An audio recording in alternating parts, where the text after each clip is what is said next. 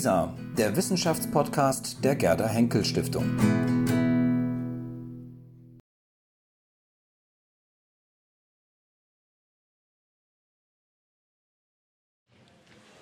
Sehr schön, dass wir uns hier heute Abend unterhalten können äh, über ein Thema, das natürlich mit diesem allgemeinen Titel und Thema des heutigen Einsteinsaals zu tun hat, Kunst und Leben. Äh, ich habe mich in, den letzten, in der letzten Zeit intensiv mit der Frage Künstler und Körper beschäftigt und habe festgestellt, dass man das als Kunsthistoriker eigentlich nicht machen kann ohne äh, Philosophie. Und nun bin ich gar kein Philosoph und auch kein Theoretiker und äh, bin deswegen umso glücklicher, dass äh, Fabian Goppelsröder sich bereit erklärt hat, mit mir darüber zu sprechen. Er ist äh, Philosoph, hat in äh, Paris und äh, in den USA studiert. In Stanford wurde er promoviert hat an verschiedenen Universitäten gearbeitet und Forschungszentren, unter anderem natürlich lange in Berlin. Äh, aktuell ist er an der Hochschule für Bildende Künste in Braunschweig als Philosoph auf der Professur für Philosophie. Und er ist ein Autor zu vielen Themen, sagen wir mal mit dem Schwerpunkt, könnte man vielleicht auch sagen, Wittgenstein, Körpertheorie und äh, war mir insofern ein, ein, ein Wunsch, mit ihm über dieses Thema zu sprechen, weil er jemand ist, und vielleicht kannst du mich dann aber auch gleich korrigieren, wenn das nicht so ist, der nicht notwendig sofort eine ästhetische Theorie daraus macht. Äh, er hat über Wittgenstein zum Beispiel auch geschrieben, der sich gegen eine ästhetische Theorie eigentlich gewandt hat, aber immer mit ästhetischen Gegenständen zu tun hatte, sei es Musik, sei es Architektur auch äh, Räume im weitesten Sinne, also Bildräume. Und, äh, aber gleichzeitig nicht eine Theorie dafür entwickelt hat, sondern das in einer, wie soll man sagen, Lebenswirklichkeit erlebt und erprobt hat. Und da sind wir, glaube ich, ganz nah bei der Frage, inwiefern der Körper selbst in ein Verhältnis zu diesen Dingen tritt. Darüber wollen wir sprechen. Ähm, unter den äh, wirklich vielen und schönen Publikationen von Fabian Koppelsröder empfehle ich eine, weil ich, das war auch eine, äh, die mich äh, auch animiert hat, ihn zu bitten, mit mir mal gemeinsam darüber zu reden. Und wir haben das auch schon vorher mal äh, bezüglich eines spezifischen Themas gemacht. Ähm, und zwar ist das ein Buch über die Müdigkeit, Ästhetik der Müdigkeit. Das ist ein wunderbares Buch, bei Diaphanes erschienen. Und vielleicht kommen wir da auch noch drauf, vielleicht gegen Ende passenderweise, äh, weil es geht da um äh, Fragen auch der Erschöpfung und der Wahrnehmung im Zustand der Erschöpfung. Oder? So kann man das vielleicht. Ja, absolut. Ja. Sehr schön. Ähm, erste Frage, die ich so an dich hätte, wäre zum Beispiel, die, ich dachte immer, dass die Philosophie grundsätzlich immer schon über den Körper nachgedacht hätte. Also wenn man an das wenige, was ich weiß, also an Diogenes denkt, an die Kyniker, die ja den Körper als Instrument ihres Denkens oder wenn man das so sagen kann, äh, einsetzen. Äh, ist die Philosophie immer auch eine leibbezogene Denkschule gewesen oder ist das eigentlich erst, was man jetzt ja behaupten kann, dass es aktuell sehr, aktu äh, sehr, sehr äh, stark verhandelt wird, das Thema, ist sie erst seit jüngerer Zeit eine solche? Also ich meine, ich tue mich ein bisschen schwer, ähm, sozusagen für die Philosophie zu sprechen und die ganze Philosophiegeschichte einzuordnen. Ähm, es ist auch extrem schwierig, wirklich äh, festzumachen, was der Körper in der Philosophie ist und welche Rolle er da in den unterschiedlichen Philosophien spielt. Ich denke, für mich selber kann ich da ein paar Antworten geben auf deine Frage. Aber wenn es so um die große Entwicklung geht, dann würde ich sagen, gibt es zumindest wahrscheinlich einen Unterschied, den man machen muss zwischen eben der antiken Philosophie, wo die Philosophie eben noch viel mehr ein Mode de vie war, ähm, ein, eine Art Lebensform, ähm, eine Art Lebensweise, vielleicht auch Lebenskunst. Und der äh, jüngeren Philosophie, die dann immer stärker in Richtung der Theorie, im, äh, sozusagen in dem Sinne, wie wir es heute kennen, sozusagen als einer spezifischen, im Prinzip praxisvergessenen Praxis oder körpervergessenen Praxis ähm, wie sie an Universitäten ausgeübt wird. Und ich denke, für die ähm, für diese Philosophie ist tatsächlich der, der Körper ein eher junges Thema. Ich meine, da gibt es natürlich auch schon Vorläufer, man hat äh, auch schon äh, im 17., 18. Jahrhundert natürlich interessante Körperphilosophien, ähm, aber ich denke im 20. Jahrhundert und natürlich auch jetzt äh, äh, aktuell in den letzten Jahrzehnten hat das ähm, alles nochmal eine andere ähm, Intensität vielleicht gewonnen über die Phänomenologie, über äh, aber eben auch solche jüngeren äh, Forschungsrichtungen, wie wir sie hier vorher ähm, auf dem Podium hatten, äh, die Tanzwissenschaft und äh, die ganzen Projekte, die damit zusammenhängen, ähm, da rückt natürlich der Körper nochmal in einer anderen Weise auch in ein philosophisches Interesse. Ja. Äh, es gibt einen Aufsatz äh, von Fabian Goppelsröder, in dem es um den Ulysses geht von James Joyce. Und auf den werden wir sicher noch zu sprechen kommen, weil da geht es um die, ja, um, um den Leib des Protagonisten, um eine leibliche, ein leibliches Weltverhältnis, wie es von Joyce da beschrieben wird. Und in diesem Aufsatz fällt an einer Stelle die Behauptung, das sei das Moderne, dass diese Figur sozusagen in ihrer leiblichen Welterfahrung geschildert wird. Das geht hin bis zum Metabolismus, bis zum Stoffwechsel. Und das sei nun das Moderne daran. Und auch ähm, vorhin ist mehrfach, ich glaube in allen Vorträgen irgendwann kam der Begriff Moderne vor. Nicht vielleicht jetzt bei Einstein, aber äh, das ist ja immer dieses Paradigma Moderne. Und äh, ist das so? Und was wäre genau das Moderne dann daran? Oder ist es nicht vielleicht so, dass diese Leibbezüglichkeit, das ist ja das, was mich im Moment äh, interessiert, nicht etwas ist, was eigentlich ein Kontinuum ist, in den Künsten zumindest, was eben auch, also ich denke im Bereich der frühen Neuzeit, der Kunst der Renaissance, spätestens sich auch artikuliert. Also wo wäre das spezifisch Moderne daran? Hm. Also ich glaube jetzt in Bezug auf die Frage, die du stellst, natürlich ähm, gab es nicht auch schon äh, Körper und Körperphilosophie und die Bedeutung des Körpers in den Künsten äh, vor der Moderne, ähm, würde ich natürlich sofort sagen, ja natürlich. Und das ist auch nicht der Punkt, weder in meinem Aufsatz noch im Ulysses. Aber im Ulysses scheint es mir zumindest so, ähm, dass äh, der Roman, der natürlich auch selber sozusagen für die Moderne steht, und zwar nicht bloß in dem Sinne, dass er die Moderne abbildet, sondern viel eher, dass er äh, ein experimentelles Setting der, der modernen Erfahrung, der modernen Welterfahrung ist, der Erfahrung der Metropolis äh, mit all ihren Reizüberflutungen und so weiter, mit einer Beschleunigungserfahrung, die man für die Jahrhundertwende und das Beginn des 20. Jahrhunderts natürlich in einer Weise, ähm, die da in einer Weise dominant war, wie sie vielleicht erst wieder 100 Jahre später, also in unserer Zeit sozusagen dominant wurde. Ähm, da steht äh, diese besondere Form, sich auf den Körper und zwar auf den metabolischen Körper, also nicht den fest umrissenen, äh, sozusagen in klaren Grenzen ähm, agierenden Körper, sondern der Körper, der in permanenten Austausch mit der Umgebung steht und im Prinzip diesem Fluss der Reize permanent aufs Neue abgewonnen wird in einer gewissen Weise. Für diese Art der Körperlichkeit äh, steht eben Blum, die Figur des äh, Leopold Blum.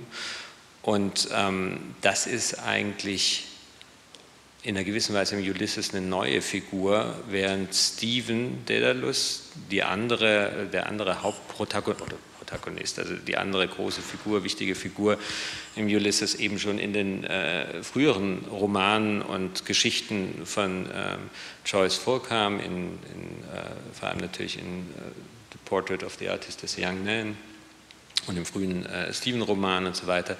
Ähm, man kann zumindest sagen, dass äh, Steven sozusagen für einen Typ des Künstlers steht. Deswegen sind wir da jetzt tatsächlich bei der Frage nach dem Leib äh, des Künstlers, ähm, der sozusagen den ästhetischen Moment in der Epiphanie gesucht hat, also in dem sich total verdichtenden Moment, wo alles zusammenkommt und es sozusagen eine ganz intensive, äh, auch körperliche Erfahrung gibt. Ja. Und Blum eben für etwas äh, ganz anderes, für das Prinzip der äh, sich für das Prinzip der Dissemination fasst. Ja? Ähm, und dass äh, Blum als Modell sozusagen des eigentlich modernen Künstlers, ich will jetzt niemanden, der sozusagen äh, Choice-Spezialist ist, da auf die Füße treten, aber als Modell des ähm, modernen Künstlers gesehen werden muss, während Stephen in einer gewissen Weise im Ulysses schon überholt ist.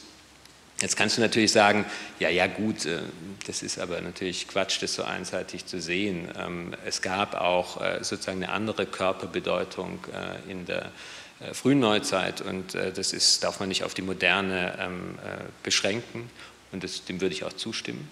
Aber ich glaube, dass es im Ulysses zumindest ähm, diese vielleicht in einer gewissen Weise typische Gegenüberstellung bis zum gewissen Grad noch gibt. Hm.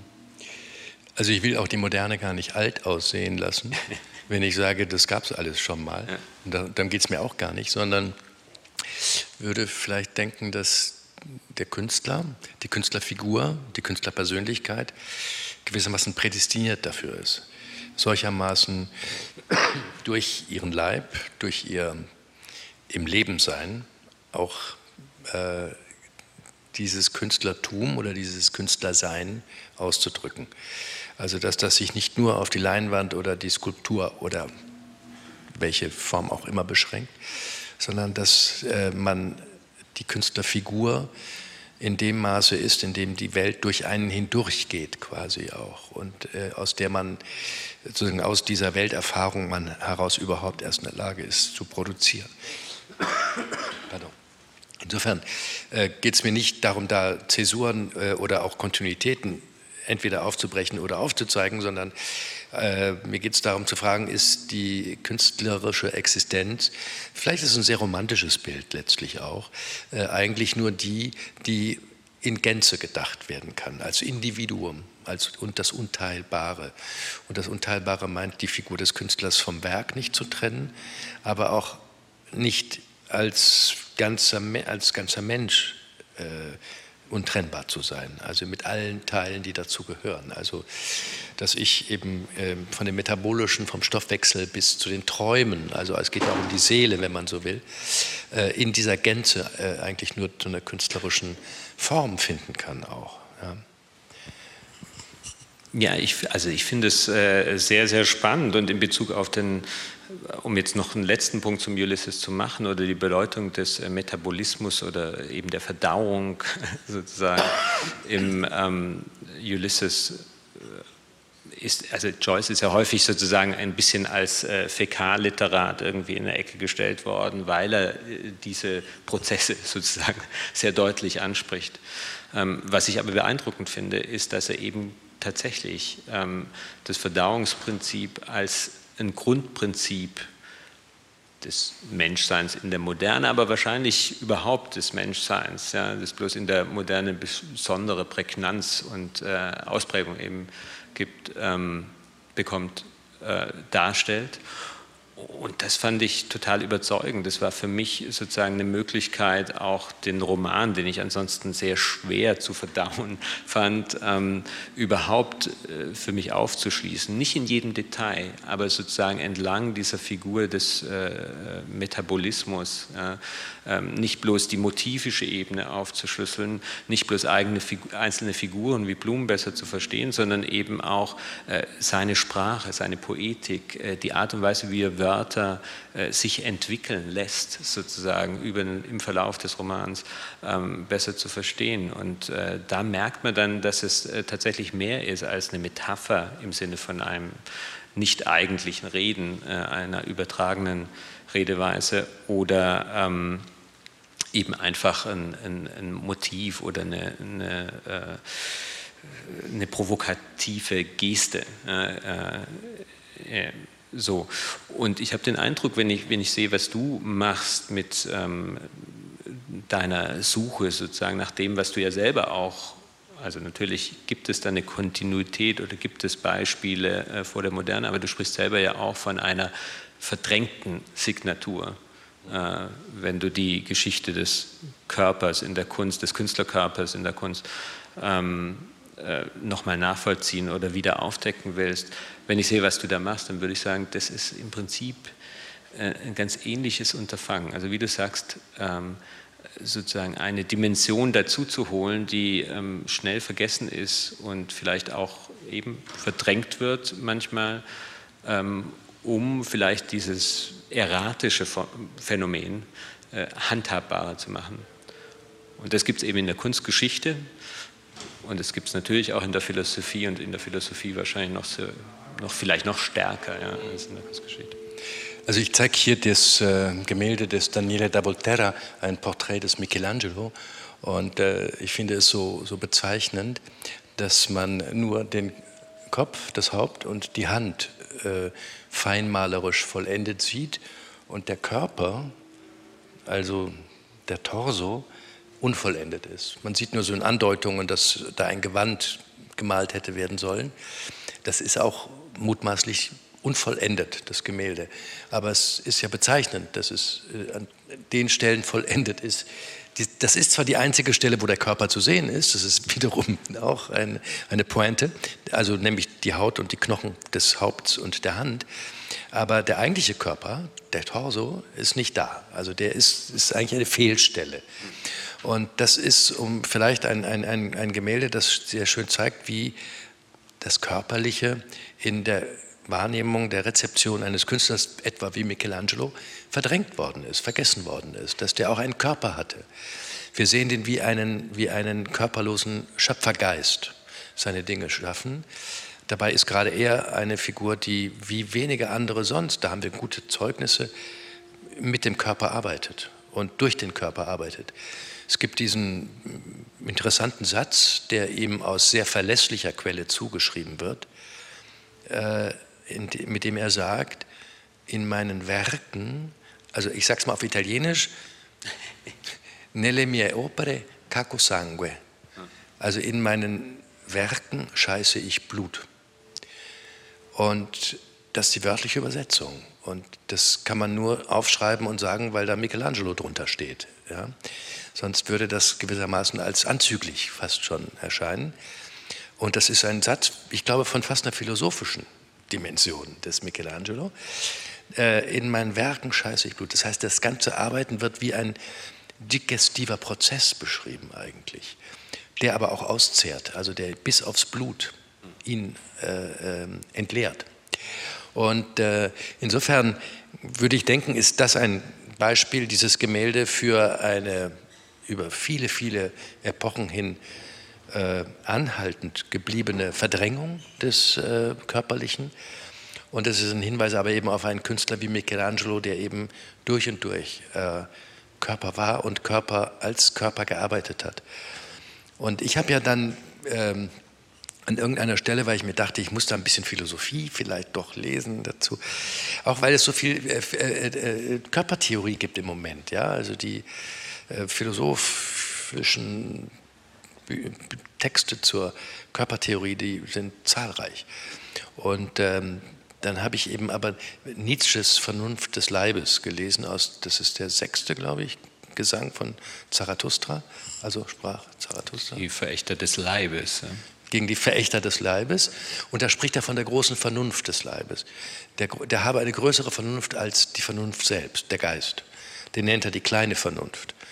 Und ähm, das finde ich eine wunderbare äh, äh, Passage, in der er eben dem Körper etwas attestiert, was wir sonst nur dem Geist attestieren, äh, nämlich intelligent zu sein, zu reagieren, zu tun. Er sagt nur, der Leib sagt nicht ich, sondern er tut ich. Und das gefällt mir gut für die bildende Kunst, weil die bildende Kunst auch nicht sprechen kann. Die kann auch nur tun.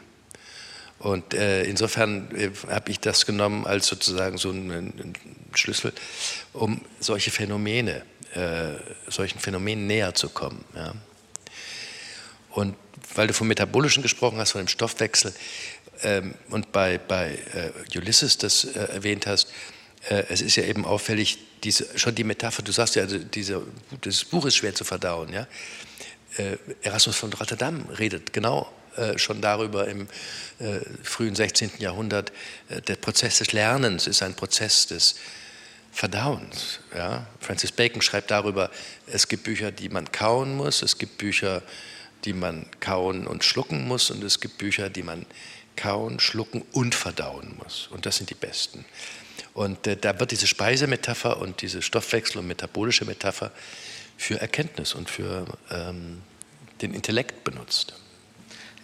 Also absolut. Ähm, auch eine Sache, die natürlich im Ulysses äh, immer wieder auch ganz dezidiert und direkt angesprochen wird. Ne? Ähm, also auf der einen Seite natürlich durch Parallelismen. Ne? Ähm, äh, Blum, der sozusagen auf der Toilette einen Artikel aus einer Zeitung liest und Verdauungs- und äh, Lektüreprozess wirklich parallel durchgeführt wird und man merkt, wie am Ende sozusagen der Artikel ähm, anverwandelt wurde, sozusagen metabolisch anverwandelt wurde, nicht einfach durchgelesen, sondern metabolisch anverwandelt.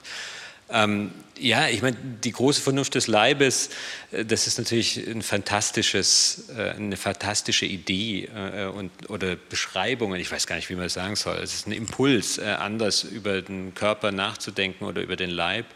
Und ähm, mir schien, ja, es ist im Prinzip weniger das, wie soll man sagen, also Nietzsche ist ja witty da sozusagen in der Hinsicht, weil er sagt, die Großvernunft des Leibes, die sagt nicht ich, sie tut ich, ähm, die ist eine Vernunft, wie die kleine Vernunft des Geistes auch. Aber natürlich ist sie irgendwie ähm, auch nicht das, was wir unter Vernunft verstehen. Also sie ist es und sie ist es nicht. Also sie ist irgendwie was anderes. Sie ist in einer gewissen Weise ein vorrationales Prinzip der Organisation unseres Weltverhältnisses, unseres In der Weltseins. Und ähm, als solches aber eben nicht einfach bloß irrational. Ne? Also das ist genau der Punkt, also sozusagen die Spannung, die man auch nicht wegbekommt. Aber wie wäre es denn bei den Kynikern, also Diogenes von Sinope? Der wäre doch jemand, der zunächst mal einfach nur ist. Mit einem S. äh, also der, der, der, dessen Vernunft als Philosoph äußert sich durch pure Existenz eigentlich. Also der liegt in der Sonne oder im Schatten, der onaniert öffentlich, der ähm, ertüchtigt sich, der härtet sich ab gegen die Kälte und so weiter der artikuliert ja nichts anderes als nur Körperpraktiken. Wäre das, und, und wir nennen ihn einen Philosophen.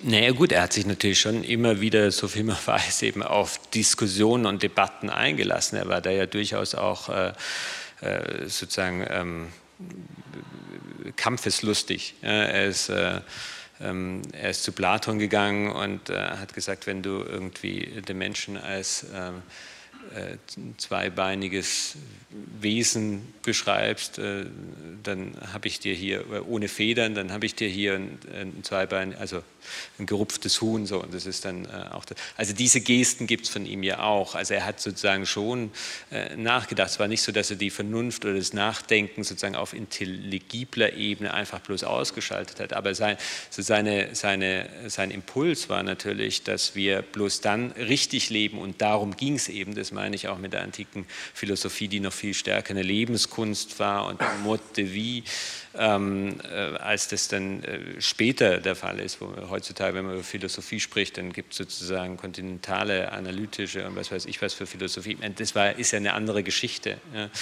Ähm, damals war es natürlich noch sehr viel stärker einfach die Frage, wie äh, leben wir richtig und glücklich. Und äh, seine These war halt, dass wenn je weniger wir brauchen, desto besser. Je weniger wir uns abhängig machen von irgendwelchen Dingen, desto besser. Und ähm, deswegen reicht ein Fass als Wohnung. Deswegen äh, ist es geschickt, wenn man äh, durch Onanieren sozusagen einen Trieb befriedigen kann, äh, ohne dass es groß Probleme bereitet. Ähm, äh, wenn man, er hat ja selber gesagt, wenn man äh, durch Bauchreiben sozusagen den Hunger vertreiben könnte, wäre das auch toll. Ja? Ja, ja. Geht halt leider nicht. So, Ähm, ja, natürlich war das viel, viel körperlicher, als es heute der Fall ist, aber ich glaube, da ist auch vielleicht, da kann ich jetzt so einen Bogen zurückschlagen zu dem, was du am Anfang gesagt hast mit Wittgenstein. Also mir geht es wahrscheinlich, mein Wittgenstein wollte keine Theorie, der hat sozusagen, äh, was äh, sein Biograf Monk da mal genannt hat, einen Feldzug gegen die Theorie ab Anfang der 30er geführt. Er hat gesagt, alles was Theorie ist, das will ich nicht. Natürlich hat er trotzdem viel Theorie gemacht oder Theoreme produziert und äh, so, aber er hat eben kein System gebaut. Ähm, aber äh, was ihn sozusagen für mich als Ästhetiker oder als äh, was für mich die Ästhetik auch seines Denkens ausmacht, liegt nicht so sehr darin, dass er irgendwelche Theoreme, wie du richtig gesagt hast, äh, über Kunst zum Beispiel gemacht hätte. Äh, also seine Urteile über Kunst sind häufig auch, also finde ich häufig gar nicht so interessant, sondern es ist interessant, dass er Philosophie immer als ein Philosophieren verstanden hat, also als eine Praxis, nicht eins zu eins Lebenskunst wie bei Diogenes, aber trotzdem sehr viel konkreter an das, was man tut, eben rückgebunden. Ähm, und, und, und Sprache. Und Sprache, aber Sprache ist natürlich etwas, was man tut. Ja, also ja. Sprache ist nicht, äh, also ne, die Bedeutungstheorie bei Wittgenstein ist, äh, ein Wort hat nicht Bedeutung, sondern es ist der Gebrauch des Wortes in der Sprache, der ihm überhaupt Bedeutung zukommen lässt. Auch hier wieder sozusagen eine, eine Nähe zu dem, was ich bei bei Ulysses im Prinzip äh, ähm, Joyce Wortverwendung in einer gewissen Weise sehen würde, dass sich da Wörter sozusagen im Verlauf des Buches überhaupt erst in ihrer Bedeutung konstituieren, äh, die dann auch wieder verfliegen kann, wenn das Wort wieder anders verwendet wird. Ähm, also die Sprache selber ist sozusagen ein pragmatischer Handlungszusammenhang im weitesten Sinne. Ähm, und insofern gerade nicht daraus zu lösen. Und das finde ich einfach enorm interessant, weil dann bedeutet es, dass die Philosophie, die er macht als Philosophieren, eben von vornherein immer schon ähm, sozusagen über die kleine Vernunft des Geistes hinausgeht und versucht, die große Vernunft des Leibes eben mit zu aktivieren. Ja, schön. Ich glaube, dass vielleicht in, in der bildenden Kunst das Malen auch so eine Stelle einnimmt. Und äh, ich habe einen Künstler, der mich in dem Kontext immer natürlich besonders interessiert, ist, ist Albrecht Dürer. Ja. Und äh, der ja, also die, diese Selbstporträts fallen nur in die frühe Phase, interessanterweise, so bis um 1500. Und danach haben wir eigentlich ganz wenig Selbstporträts, obwohl er ja noch bis in die Mitte der 20er Jahre lebt. Aber äh, es gibt dann jede Menge andere Äußerungen, äh, die auch in Selbstporträts, das ist, die Datierungen sind alle schwierig, das ist 1509, andere sagen es ist 1520, also man weiß es nicht ganz. Das ist das erste Selbstbildnis als Akt eines Künstlers in der europäischen Kunst. Das gibt es vorher nicht und übrigens hinterher auch nicht. Es gibt von Egon Schiele ein Selbstporträt von 1911. Da kommt das nochmal. Aber eigentlich zwischen 1509 und 1911 kommt das in dieser Radikalität nicht vor. Und das ist faszinierend. Das ist eben ein Nachtstück. Er hat es, ist, man sieht das durch diese Weißhöhungen auf Brust und Schultern und auf den Gelenken. Er ist bei Kerzenschein wiedergegeben. Und es gab damals natürlich noch gar nicht solche wandfüllenden Spiegel. Er ist hier äh, zusammengesetzt aus lauter Einzelbeobachtungen im Handspiegel. Äh, ich glaube, es sind zwölf oder vierzehn, ich habe es nicht äh, genau in Erinnerung. 14 Mal spiegelt er den Körper in einem Handspiegel und addiert den Körper zusammen. Es ist der Versuch, sich selbst einmal in Gänze zu sehen. Und ähm, man sieht sich ja nicht in dem Sinne. Und diese großen Spiegel gab es nicht. Also es ist der erste Versuch, den eigenen Körper in Gänze zu sehen. Interessanterweise ohne Arme und Füße, also ohne Unterarme und ohne Unterbeine. Da ich, hätte ich eine Theorie zu, das führte aber jetzt zu weit. Aber das ist der Versuch. Vielleicht ist es eine digitale Animation, ja, wo man bestimmte Dinge ausgegliedert hat, wie bei Einstein. Wie bei Einstein. Die Frage wäre, ja, wir könnten ihn vielleicht auch sprechen lassen. Man, der müsste dann allerdings Fränkisch sprechen. Und ähm, ich finde das faszinierend, weil es der Versuch ist, nicht nur Anatomie zu studieren. Also der macht das nicht als, mit sich als Modell, um sozusagen zu schauen, wie kann ich Anatomie. Dann hätte er einen nackten Akt, einen anderen ge ge gezeichnet, was er auch gemacht hat. Das ist das Ich, das er versucht zu verstehen. Und zwar in, ihrer, in seiner puren Körperlichkeit. Auch in seiner ganzen Geschlechtlichkeit natürlich. Und äh, deswegen ist mir das so ein wichtiges Blatt, weil ich glaube, hier ist wirklich erstmals, das muss man so sagen, es äh, ist vorher nicht, existiert nicht, hat sich vielleicht nicht erhalten, aber wäre vielleicht nicht verloren gegangen, wenn es so radikal gewesen wäre. Äh, das erste Mal, dass ein Künstler versucht, überhaupt sich von außen zu sehen, um sich in Gänze zu verstehen. Also er tritt aus sich heraus, um dich gegenüberzutreten und sich in der Gänze des, der äußeren Erscheinung, die natürlich das Innere mitmeint, zu verstehen. Und äh, dazu passt eben auch diese, was ist sie jetzt, 1510, also die wird auch inzwischen wieder später datiert. Die Datierungen spielen keine Rolle fantastische Zeichnung, die ist in Bremen, das andere Blatt wird in Weimar ver verwahrt. Und äh, das ist diese berühmte äh, Selbstbildniszeichnung mit dem Satz, äh, wo der gelbe Flecken ist und wo der Finger hindeutet, da tut es mir weh. Schreibt er da. Und wir wissen bis heute nicht, was das für eine Zeichnung ist. Möglicherweise gerichtet an einen entfernt seienden Arzt oder Freund, dem er seine Schmerzen mitteilen möchte. Das sieht man jetzt nicht gut, das Blatt ist auch gefaltet gewesen. Also das war offenbar wirklich gefaltet und ist möglicherweise geschickt worden. Und ähm, es gibt Versuche, das über die Provenienz des Blattes auch irgendwie zu rekonstruieren. Das hat aber nicht gut funktioniert.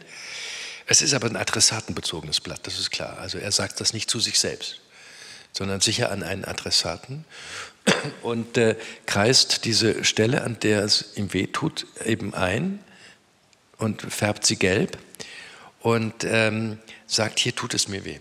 Es ist, ähm, weil da würde ich sagen, kommt zu der Beobachtung noch die Anamnese quasi.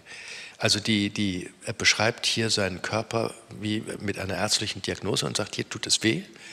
Der Körper selbst ist ganz, ganz heroisch, herkulisch, das ist ja ein Athlet.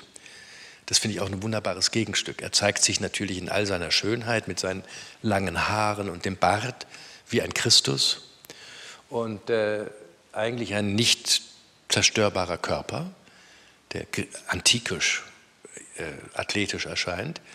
Aber siehe da, es gibt diesen Schmerz. Und nun ist die Frage, was ist das für ein Schmerz? Das ist die Milz. Die Milz war nach der Theorie der Zeit Sitz der schwarzen Galle und damit der Melancholie. Sagt er, ich bin ein Melancholiker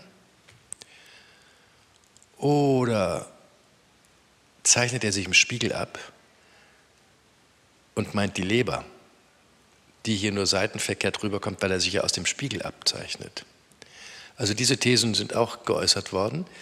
Äh, das würde natürlich voraussetzen, dass Dürer nicht weiß, dass er Seiten, ja, aber diese Thesen gibt es in der, in, in, in der Forschung, äh, weil dann äh, der, der Hinweis auf die Leber der würde tatsächlich mit einem Befund korrespondieren, einem medizinischen.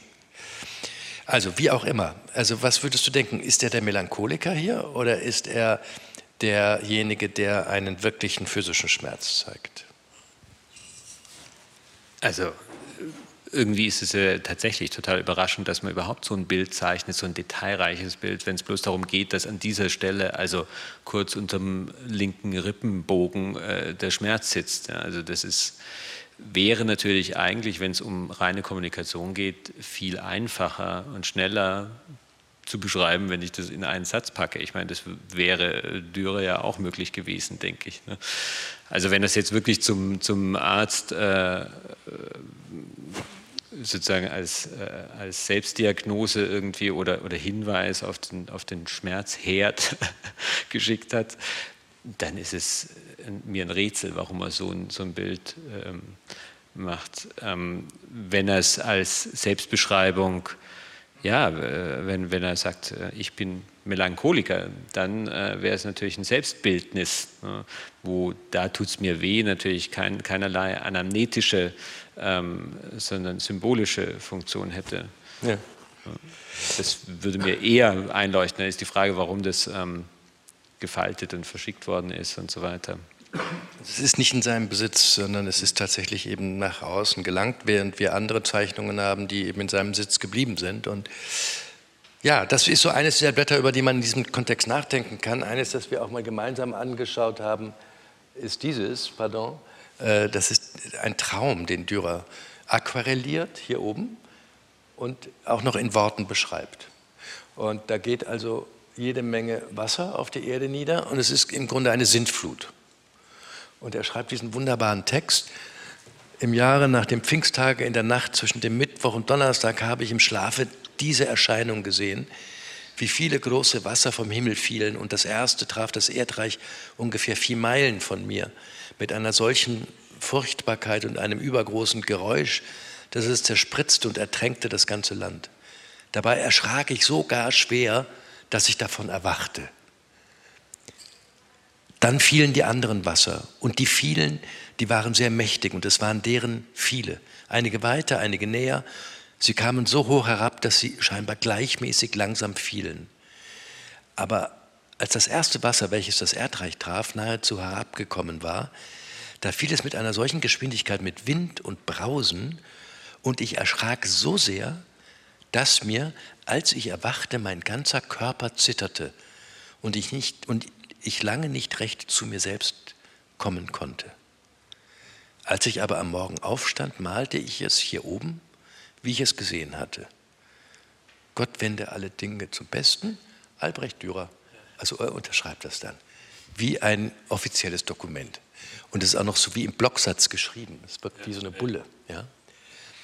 Das Gibt es auch vorher nicht. Das ist das erste Mal, dass wir einem Künstler ins Innere schauen, in, in, in den Traum. Er beschreibt einen Traum. Ohne latente Traumgedanken, wie Freud sie dann, äh, um, sie, um ihn zu deuten, erwarten würde. Das tut er nicht. Du hast auch ein paar Gedanken gehabt zu diesem Blatt. Ne? Also ich fand dieses Blatt eben auch schon immer äh, faszinierend und nicht so sehr in historischer Perspektive und auch nicht in kunsthistorischer Perspektive. Da habe ich äh, viel sozusagen nochmal aus unserem Gespräch mitgenommen, sondern einfach vielleicht in einer sozusagen medientheoretischen Perspektive, also Verhältnis von Schrift und Bild. Aber ähm, jetzt, nachdem wir darüber gesprochen haben, finde ich, ist es vor allem eben auch vor dem Hintergrund dieser, dieses Körperbezugs bei, bei Dürer extrem spannend, weil da nochmal deutlich wird, er sieht den Körper nicht als ähm, also nicht nur als äh, das bin ich ja, äh, in meiner Gestalt, sondern er sieht den Körper eben als, ein, als das Medium äh, seines Weltverhältnisses, äh, als das Medium seiner Wahrnehmung, das Medium seiner, seines Weltverhältnisses. Und da sind eben Traumgesichter, äh, können sich sozusagen körperlich genauso mitteilen. Also auch bei ausgeschaltetem Wachverstand ist es möglich, Bilder zu sehen, die beeindrucken und darüber hinaus äh, ein körperliches Erleben zu haben, wie er es schildert in, im, im, Text, ne, das ihn nach dem Aufwachen noch zittern lässt und eine ganze Zeit braucht, bis man sozusagen diese Aufregung, diese äh, äh, ja, diese, diese Reizung sozusagen wieder, bis sich das beruhigt hat. Ähm, bis er wieder zu sich kommt. Bis er wieder zu sich, genau, zu sich kommt, klar. Die Formulierung heißt, er ist ja außer sich. Ja. Und er aber, sieht sich außer sich. Aber das ist das, was er ähm, in dem Text formuliert. Ne? Und der Text, die Sprache, ist natürlich ähm, sozusagen das Medium,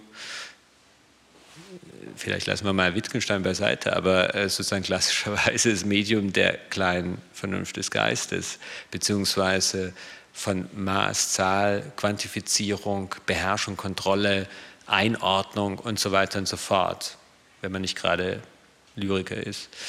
Und ähm, den Aufsatz gibt einen Aufsatz von Hartmut Böhme über das äh, Bild, in dem es im Prinzip gar kein Aufsatz sozusagen im klassischen Sinne, sondern es ist ja wirklich so äh, eine Erzählung, ne, wo, wo sozusagen diese Situation auch ganz äh, drastisch und intensiv geschildert wird aus der Perspektive von Dürer. Äh, aber da schreibt äh, Böhme eben auch, ähm, hier scheint sich Dürer im Anblick der absoluten Katastrophe, also der neuen Sintflut, ja, die historisch an die Bauernkriege und so weiter gebunden werden, ähm, wird, die neue Sintflut, die er im, im Traum erlebt hat, in dem Bericht über dieses Erleben sozusagen als der Mensch von, ich weiß nicht mehr, wie er es genau nennt, von, von Maß und Zahl äh, sozusagen zu gerieren. Also er versucht sozusagen Ordnung ins Chaos zu bringen. Macht er es wie ein Geodet. Genau, er beschreibt in ungefähr vier Kilometern Entfernung äh, ging die erste äh, Wolke nieder und so weiter. Und er beschreibt sich selber mit seinem Zittern. Er beschreibt sich als außer sich sein, also sozusagen der äh, beherrschte Mensch, der Mensch der kleinen Vernunft des Geistes ist natürlich immer bei sich. Ja, ne? ja. Ähm, in dem Moment, wo er außer sich ist, äh, ist das sozusagen für diese Seite ein Problem. Aber er berichtet halt nicht bloß sprachlich von diesem Traum, sondern er verbindet diesen sprachlichen Traumbericht mit einem Bild, was nicht eine Zeichnung ist, ja, die sozusagen auch tendenziell eher äh, eine Geste der Kontrolle und Beherrschung ist, äh, sondern ein Aquarell, ja, eine Wasserzeichnung, was natürlich für eine Sintflut sowieso passend ist, aber was in dem Fall auch vor allem einen viel stärker atmosphärischen äh, Gestus hat als ein berichtenden oder sozusagen wirklich abbildenden oder darstellenden in dem engen äh, Sinne. Und äh, ich fand das eben dann immer medienphilosophisch spannend, dass er eben ganz bewusst diese, diesen atmosphärischen Imprint mit dieser Geste der, äh, des Versuchs, das Ganze unter Kontrolle zu bekommen, exakt zu beschreiben, genau zu sein, ähm, gleichgewichtig auf ein Blatt packt ne, wo äh, schon optisch ganz klar ist, dass die Schrift im Blocksatz geschrieben, schön geschrieben, im gleichen Gewicht im Verhältnis zum Bild ist, beziehungsweise das Bild im gleichen Gewicht im Verhältnis zur Sprache ist. Das finde ich absolut faszinierend. Dadurch entsteht äh, tatsächlich ein Eindruck, der jenseits von Bild und jenseits von Sprache ist, sondern irgendwie im Zusammenspiel dieser beiden äh, Medien erst funktioniert. Und er betritt damit sozusagen äh, das Bild als Denkraum der Besonnenheit, wie Warburg sagt. Ja. Das ist der Ort, an dem ich die Sache durch Kartografierung, durch Bezifferung und durch Sprache, aber eben auch durch Zeichnung oder Aquarell eigentlich banne und stillstelle und damit auch bewältige. Also Denkraum der Besonnenheit. Ich denke immer, dass diese Denkräume der Besonnenheit bei Barbock ein bisschen zu sehr stillgestellt sind, Ja, weil, sind genau. weil eigentlich sie bleiben sehr dynamisch. Ja, ja. Aber es hat einen Moment der, des Versuchs, zumindest mit diesen Zahlen, der Sache eine Struktur zu geben ja? und, und ein, ein Raster, auch ein Muster. Ich befürchte, es ist jetzt, äh, ja, wir haben zwei Minuten noch vielleicht. Ich habe äh, äh, sonst äh, äh, andere Beispiele, wo ich versuche, das, glaube ich, in diesem Sinne auch so zu lesen. Von Raphael wissen wir gar nicht viel als Person, aber wir wissen, dass er schön war. Und zwar unendlich schön. Grazia, schreibt Vasari und schreibt Castiglione im Hofmann. Und diese Grazia, sagten die Zeitgenossen, war Voraussetzung dafür, dass seine Madonnen schön waren und überhaupt alle Figuren, die er malte. Also die Schönheit des eigenen Körpers ist des Künstlers ist Voraussetzung, dass die Schönheit der Figuren entsteht. Das fand ich noch eine, weil das auch in der ganzen äh, Theorie, in den Traktaten vorkommt. Dante kommt zum Beispiel zu Giotto, Bericht wird im 15. Jahrhundert berichtet, also kurz nach der Lebenszeit der beiden. Dante kommt zu Giotto in die Werkstatt und sagt, Giotto, wie kommt es eigentlich, dass du so schöne Menschen malst, aber so hässliche Kinder hast? Und das ist großartig, weil er damit nämlich unterstellt, dass jemand, der so schön ist, muss auch schöne Menschen malen. Giotto antwortet sehr, sehr, sehr, sehr gewieft, ist aber eigentlich eine antike äh, Quelle. Er sagt, ja, es ist ganz einfach, ich male tagsüber und die Kinder mache ich nachts. Also, Pingo di giorno e fingo di notte. Also das kann er nicht so genau sehen. Und äh, das ist, ist auch, also mir, mir, gefällt das als Anekdote so gut, weil es heißt, die Schönheit, äh, bella forma di corpo, heißt es im Castiglione im Hofmann, äh, ist Voraussetzung dafür, dass ein Künstler schöne Menschen überhaupt auch malen kann. Also Schönheit aus sich kann Schönheit überhaupt erst im Kunstwerk erlangen. Da würde auch nochmal der Körper auf eine ganz andere Art allerdings hier reinkommen, oder? Ja, man könnte es natürlich auch mit Gleists Marionettentheater verbinden und sagen, Grazie ist bloß da möglich, wo man als endliches Wesen ganz Körper ist, wo sozusagen die kleine Vernunft des Geistes, in seinem Fall die Seele äh, sozusagen weg ist, beziehungsweise deren Bewegungslinie mit der Schwerpunktlinie des Körpers in eins fällt. Also man könnte sich dann auch über Raphaels Verstand unterhalten, wie der wohl gewesen ist. Also äh, es muss quasi unbewusst sein. Genau, ja. Und äh, ich glaube, dass äh, im weitesten Sinne, ich glaube, Raphael verkörpert genau das letztlich. Ähm, aber es gibt andere, Paolo Pino, ein Traktatist des 16. Jahrhunderts in, in, in Venedig, der auch schreibt, also äh, die Künstler dürfen auch nicht zu groß sein, ja, weil dann die Figuren so groß werden und dann die Bilder aus den Proportionen fallen. Irre, wie die sozusagen den Körper immer gedacht haben als den, des Künstlers, den Körper des Künstlers, als ähm, nicht nur als Instrument, sondern tatsächlich als das Maß der jeweiligen Kunst. Und, und, und wenn Dürer zum Beispiel in seinen, der hat ja viele Bücher über Messungen und Proportionen geschrieben und sein Fuß ist sein Maß ja, und sein Schuh ist sein Maß. Und es ist nicht nur der Nürnberger Schuh, also das wäre das normale Maß, das Lokale, das jeweils änderte sich von Ort zu Ort, sondern sein eigenes ist es. Und äh, der Künstlerkörper als Maß der Kunst. Ja, und in diesem, auch in diesem vielleicht philosophischen Sinne des tuenden Körpers. Ja. Ähm, wir hätten noch ganz tolle Sachen, aber äh, ich hätte auch noch Bonusmaterial. Aber ähm, wir äh, müssen ja immer hier ein bisschen, weil ventiliert werden muss. Und jetzt eine Gruppe kommt, die äh, Urban Sounds vorstellt. Globale Akustik Berlins. Eine Gruppe, die das dann auch äh, hörbar macht. Also da kommt auch eine Art von Musik dann hier noch äh, äh, zum guten Ende zum Tragen und zum Hören. Ähm, wir haben einfach jetzt äh, nur versucht, ein bisschen über solche Fragen zu sprechen.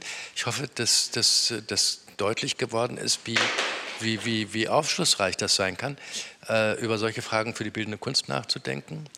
Und äh, für alle, die äh, aus der Kunst kommen, wie aufschlussreich es ist, mit einem Philosophen sich darüber zu unterhalten.